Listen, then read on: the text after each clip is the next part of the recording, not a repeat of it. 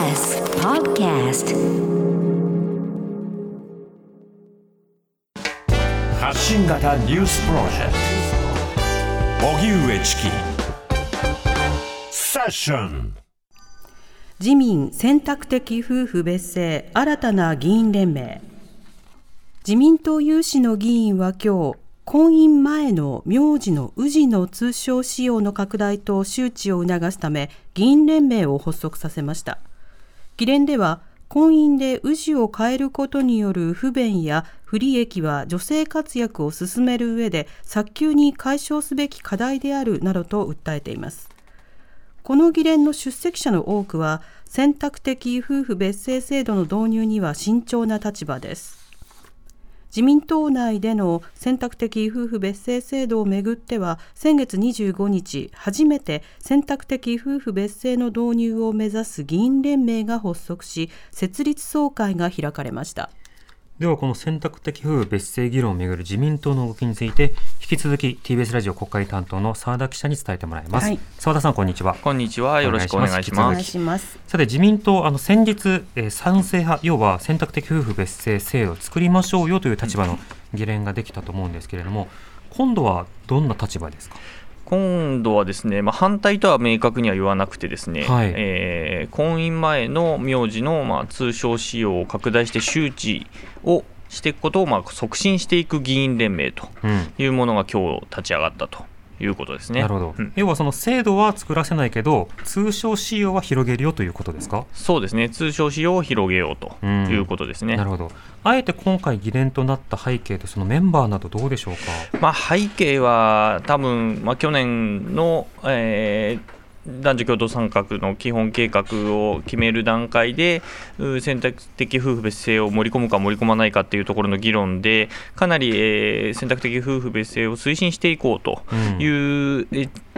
議員がかなりの数いてでそれの力が大きくなっていったとはい。いうところが多分背景にあって、まあ、それはせ先週立ち上がった議連と、まあ、結果的に対をなすという形で今回立ち上がったと見られますね。うん。でメンバーとしてはそのえー男女共同参画の、えー基本計画の際にその選択的夫婦別姓の文言を削除しようとしていた方々ええ。が結果的に入っている。うん。えー議連というふうになってます、まあ、山谷恵理子さんとかですね、江藤誠一さんとかですね、えー中曽根さんですね、はい。とかも入っているという、高市早苗さんとか高市早ですか苗さんも入ってますね。これあの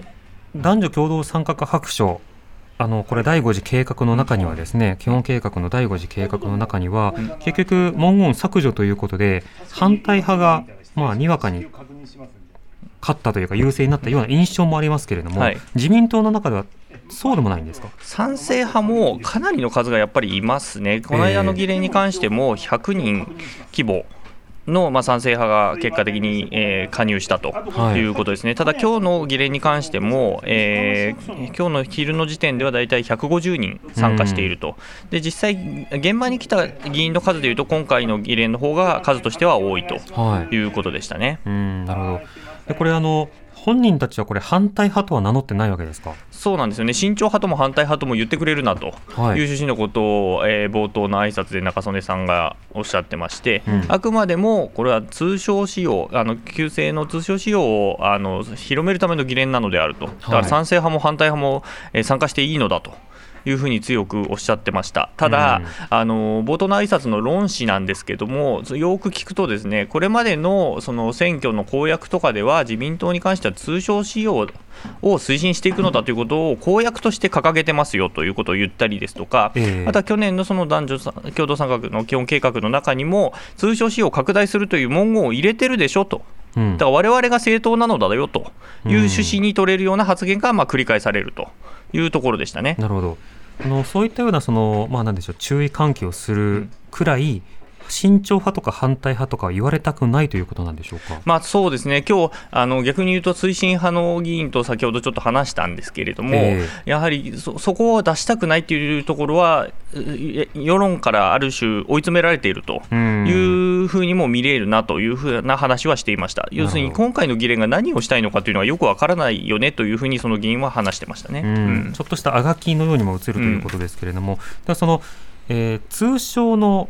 まあ、認知を広めるということなんですけど、うんそもそも通称とは何かということと、そのために具体的に何をするのか、どうでしょうか？あの今日のその議連に関してもそのも目的がよくわからないというのが正直なところでして、はいあの何を成し遂げたいからやるのだつまり賛成の議連に関しては要するに法制度民法を改正しましょうということがある種ゴールになゴールというかですね目的にはなってるわけですよね。ただ今回の議連に関してはそこが特にないと。で、えー今日の会合の中では高市さんがあの個人的に出しているその中小企業を拡大するための法あの議員立法ですね、ええ。に関して、まあ、なんとなく進めていこうという趣旨のこと話は出たそうなんですけれども、それを総意として今回決めたということでもなくてですね、だから目的がちょっとよくわからないというか、うん。うんっていう感じですね、今日取材していても。なるほど。まあ、通称はまあうちと違う名前を名乗れるということなので、まあ、田中さんと鈴木さんがご結婚されて田中姓になったとしても、鈴木さん方の方がそれからも鈴木という通称を使い続けられるようにしましょうと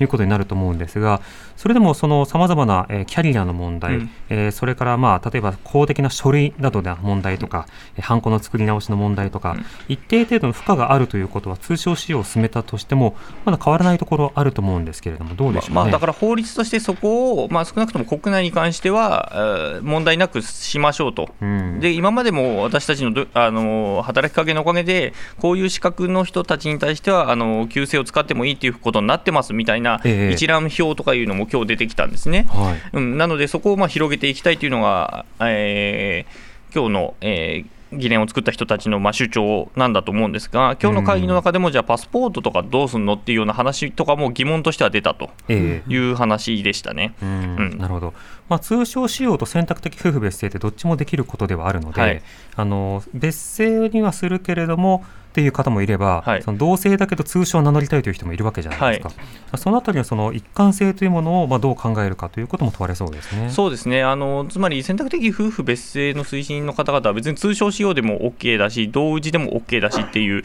ある種包摂した考え方になると思うんですけれども、はい。話を聞くと。そこに関しての、ま明確なその否定のロジックというのがうこのこの間のその去年の年末からの議論の中ではあまりこう説得的な、うん。う論になってないかなという感じはしますね。そうですね、ん。なぜわざわざよそ様の家庭に対して同じ名字を名乗れというふうに言い続けるのかという根拠、まあ、そのあたりはちょっと苦しそうですね。そうですね、ん。な今日の設立主意書を読んでいても、まあ、これまで有効に機能しているという言い方しかしてないんですよね。なるほど。うん、だ問題が出ていることに対してどうこうブレイクスルーしていくかみたいな話はああくまでもその通称使用の拡大だけでできるというのが、まあ今日の方々の、えー趣旨とあの主張ということなんでしょうね。なるほど、うん。わかりました。澤田さんありがとうございました、はい。失礼しました。ありがとうご。ざいました。澤田大記者でした。荻上チキ